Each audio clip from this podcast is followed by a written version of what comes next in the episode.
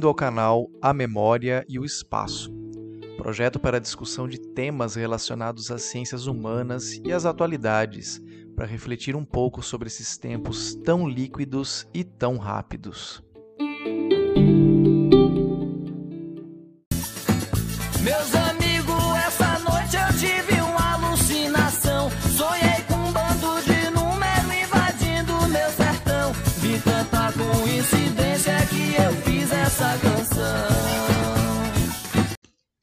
Chegamos finalmente a nosso décimo episódio, Conrado.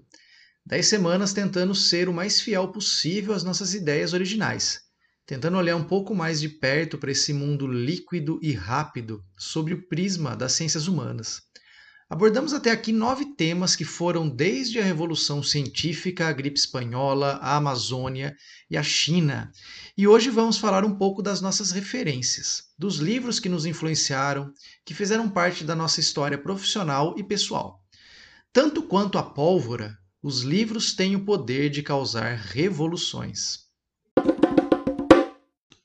O que faz do livro um bom livro? Para isso eu utilizo a ajuda do poeta Manuel de Barros, que não está nessa lista, mas poderia. Ele disse que o traço vazio não sonha, que a beleza das coisas é o olho que põe. Penso que o livro é mais ou menos assim. Quando lemos um livro, a maneira com que ele nos atinge depende tanto do próprio livro quanto do nosso próprio estado de espírito.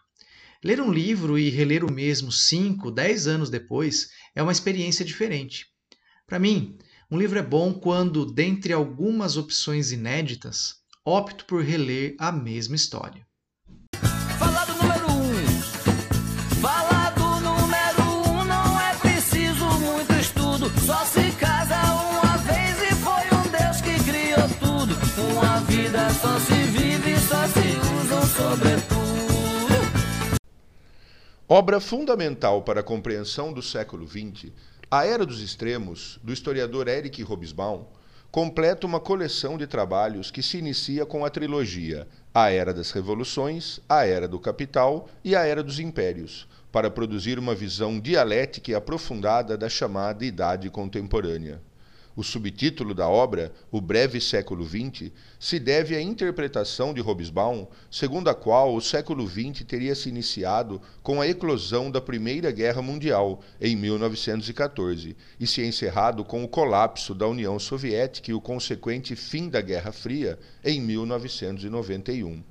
Abordando temas políticos, econômicos, culturais e sociais, em um exercício de pesquisa aprofundado sobre esse século tão cheio de avanços e retrocessos, de progresso científico e obscurantismo ideológico, Hobsbawm produziu um livro que se transformou em sua obra-prima e se tornou fundamental para a compreensão da história do século passado, a partir de um olhar crítico que une muito da visão pessoal do autor mas também um esforço de pesquisa que fundamenta cada passagem da obra com um rigor científico que supera a mera disputa de narrativas, criando uma nova maneira de interpretar e escrever a história e influenciando assim toda uma geração seguinte de historiadores.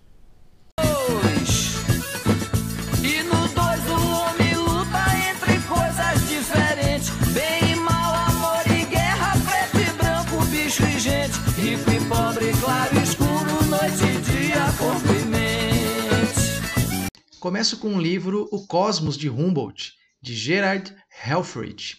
Sou geógrafo, assim como Humboldt. Assim como Humboldt, me encanta o entendimento dos sistemas naturais, as rochas, o relevo, os solos, o clima, a vegetação, a ocupação humana e a maneira com que tudo isso se organiza, junto e misturado. Descobri esse livro na universidade e li pelo menos duas vezes. Humboldt foi o primeiro naturalista a visitar a América sem qualquer fim econômico, sem exploração, apenas científico. Durante sua viagem pela América, ele escreveu um diário que deu origem ao livro Cosmos, uma descrição física do universo. E nessa viagem às Américas, Humboldt olha para uma paisagem nunca descrita científica e sistematicamente. A Amazônia, os lianos, os vulcões, as constelações, a fauna, a flora. É o tipo de obra que te faz pensar o que esse cara não faria com o avanço tecnológico atual. Tão rica foram as descrições que serviram de base para a viagem do navio Beagle, que levava a bordo Charles Darwin, que seguia para suas observações que posteriormente deram origem à teoria da evolução das espécies. Escrito pelo historiador israelense Yuval Noah Harari, Sapiens, Uma Breve História da Humanidade, conseguiu um feito raro para livros de história. Se tornou um best-seller mundial, fundamental hoje tanto para jovens do ensino médio quanto para grandes executivos de empresas que pretendem compreender melhor a situação atual do planeta discorrendo sobre química, física, biologia e diversas outras áreas do conhecimento, mas sem perder o enfoque historiográfico, Yuval resume a trajetória de nossa espécie de maneira didática e atraente, abrindo caminho através dos milênios em busca da compreensão da realidade humana atual, ao mesmo tempo em que tece teorias sobre nosso futuro, que seriam aprofundadas em suas obras seguintes, Homo Deus e 21 lições para o século XXI fundamental para quem pretende conhecer nosso passado e compreender nosso presente, Sapiens fez de seu autor um dos intelectuais mais importantes e requisitados da atualidade, cujas ideias, apresentadas em conferências de diversas áreas pelo mundo todo, inclusive em edições recentes do Fórum Econômico Mundial de Davos, influenciam teorias e práticas políticas e econômicas, assim como políticas ambientais e sociais em diversas partes do mundo sob diferentes governos.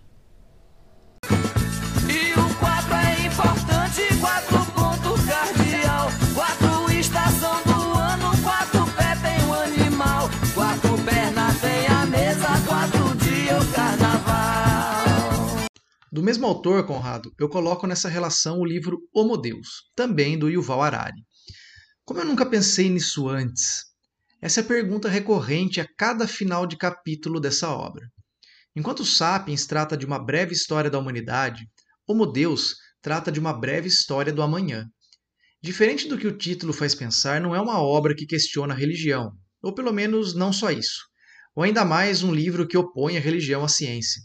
Homo Deus aborda religiões como o capitalismo, o socialismo, o humanismo e seus dogmas, questões éticas sobre a produção de alimentos e o bem-estar animal, a importância da produção científica e seus limites atuais, esse livro nos provoca com questões como a inteligência artificial, a qual sempre imaginamos como um robô maligno, com sentimentos humanos como inveja, ódio, amor, mas que na verdade é algo terrivelmente mais simples e, portanto, mais próximo da nossa realidade. Talvez a grande provocação desse livro seja comparar a composição genética do Neandertal com o Homo sapiens e ver que estas são muito similares.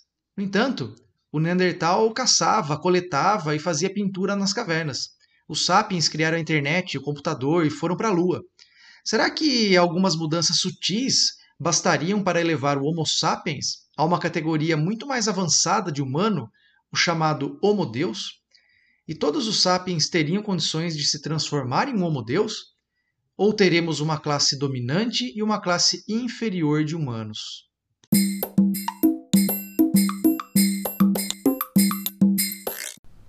Distopia publicada pelo britânico George Orwell em 1949, logo após os horrores da Segunda Guerra Mundial e do regime nazista, 1984 aborda uma sociedade totalmente controlada por um regime de partido único, liderado por um ditador que ninguém vê pessoalmente, mas controla todos os aspectos da vida pública e privada, o Grande Irmão, ou, no original, o Big Brother. Em um mundo dividido em grandes blocos continentais constantemente em guerra, todos os eventos da vida pública são controlados pelo governo. Todas as notícias e produções culturais são controladas para atender aos interesses ideológicos do partido, e as pessoas são vigiadas, até mesmo dentro de suas casas através de teletelas que todos veem e que veem a todos, e servem de ferramenta para que o Estado autoritário da antiga Grã-Bretanha, agora uma província do superestado da Oceânia, conheça até mesmo os detalhes mais pessoais da vida privada de cada um. É nessa sociedade sem classe média controlada pelo Ministério da Comunicação, manipulada pelo prulipensar e pela novilíngua, dividida socialmente entre os proles, que usufruem de certa liberdade, e os burocratas do partido, com a vida totalmente controlada, que o membro de um baixo escalão do partido, Winston Smith, comete a subversão de se apaixonar e, como consequência, de ansiar por liberdade e privacidade numa sociedade totalmente baseada na massificação e no controle, numa clara crítica aos regimes totalitários que marcaram o século XX. Na era da informação, a obra se torna ainda mais fundamental. Nos anos 60 e 70, compreendiam-se as teletelas como uma alusão à televisão, nascente na época da escrita do livro. Hoje se associa, obviamente, aos nossos smartphones.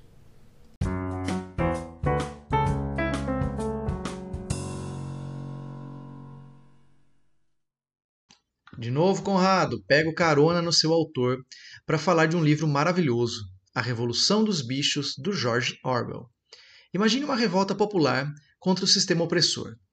A derrubada desse sistema e a implantação de outro sistema de governo, onde os líderes da revolta se tornam os governantes. Aos poucos, os ideais da revolução vão se perdendo, os privilégios dos líderes da revolução vão aumentando e o restante da população continua na miséria. O discurso dos antigos líderes são cada vez mais elaborados, exaltando as glórias da revolução e condenando qualquer forma de oposição.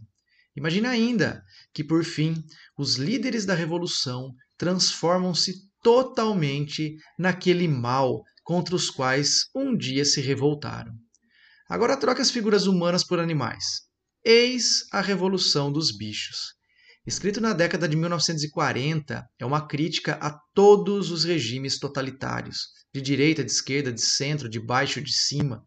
O pensamento totalitário é uma ideia cruel, vendida como necessária para combater um mal maior, seja a corrupção, a miséria, a perda dos valores morais, o comunismo, o capitalismo.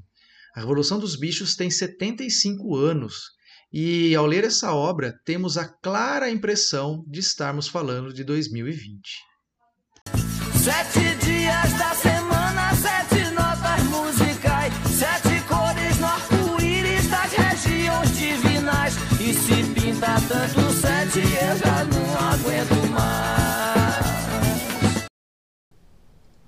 Publicada originalmente em 1933, Casa Grande Senzala, do sociólogo brasileiro Gilberto Freire, aborda as origens da sociedade brasileira a partir da análise da primeira estrutura social criada por essas terras logo após a chegada dos portugueses, a sociedade açucareira.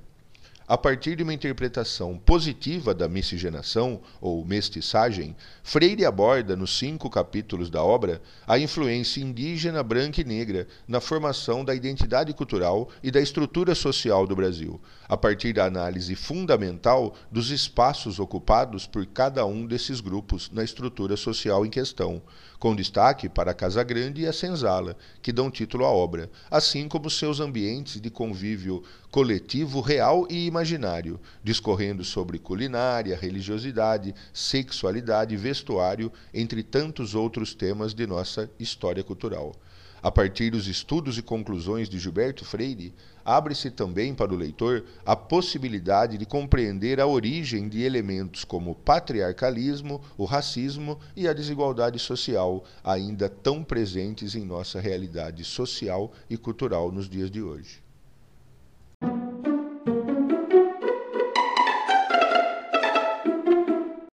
A minha quarta indicação é A Marcha para o Oeste, de Cláudio e Orlando Vilas Boas. O que é o Brasil? Quem vive no Brasil? O que existe entre a Amazônia e o Triângulo Mineiro? Hoje, qualquer aluno de 10 anos de idade, munido de um mapa ou ainda de um smartphone, responde essas questões rapidinho. Mas nos anos de 1940 não era tão fácil assim. Para você ter uma ideia, os voos que partiam para os Estados Unidos não atravessavam o território brasileiro, mas desviavam pelo litoral pelo simples motivo que não sabiam o que havia no interior. Assim, foi organizada a expedição Roncador Xingu, que foi encabeçada pelos irmãos Vilas Boas e que culminou com uma descrição tão importante e bela quanto necessária da região compreendida hoje entre os estados de Goiás, Tocantins, Mato Grosso e Pará. Mais do que a descrição da paisagem, o contato com diversas tribos indígenas nos traz um pouco da dimensão do quão multiétnico já era o Brasil antes mesmo da suposta descoberta. A expedição de fato foi uma epopeia. Fome, seca, hostilidade dos índios chavantes, esturro de onça dentro do acampamento, abertura de picadas que se tornaram caminhos, que se tornaram estradas, de acampamentos que se tornaram vilas e que se tornaram cidades. Mais do que apresentar o Brasil para o resto do Brasil, a expedição culminou com o Parque Indígena do Xingu. Se esse podcast fala de memória e espaço, essa obra fala sobre a memória e sobre a descoberta de um país ainda desconhecido.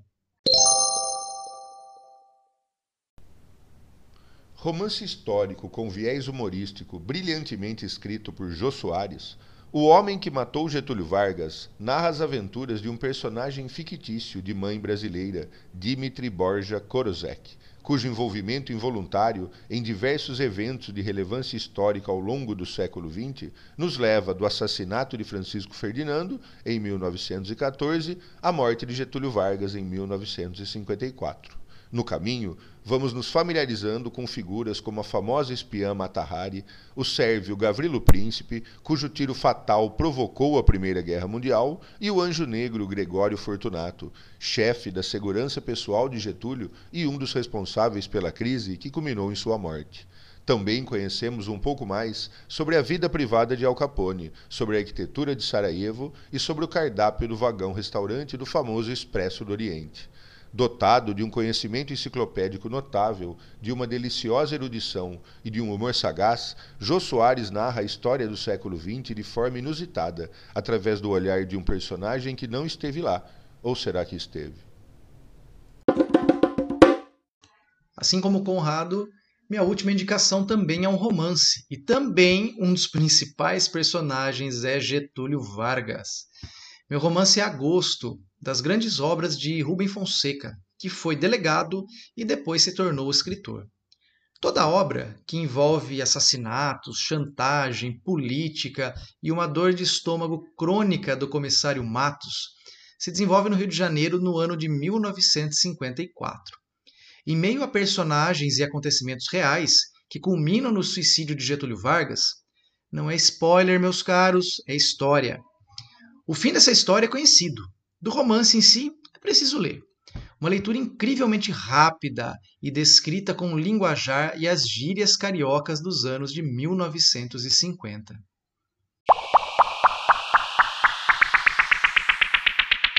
São tantos livros que poderíamos fazer um canal de podcast somente sobre obras literárias, ou filmes, ou músicas, ou séries. Por que não dedicar um único episódio às memórias póstumas de Brás Cubas ou ainda a Don Quixote de la Mancha, ou ainda a toda a série Vagalume. O mais legal de um livro é conseguir captá-lo como um todo. O momento histórico talvez fale mais do livro do que a própria história contada, o próprio enredo. Por fim, leia, ouça, assista e permita que isso mude de alguma forma a sua maneira de enxergar as coisas.